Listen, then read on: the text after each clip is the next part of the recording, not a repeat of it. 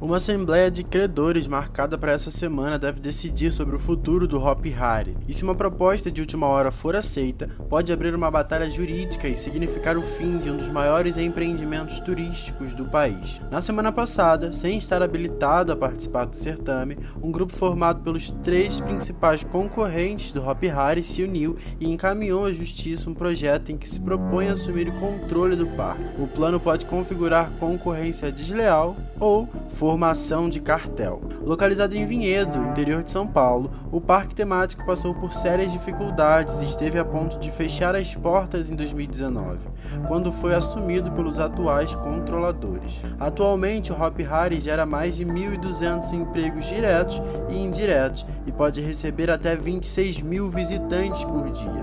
Mesmo com as interrupções de funcionamento geradas pela pandemia, o número de frequentadores este ano deve chegar a quase um milhão.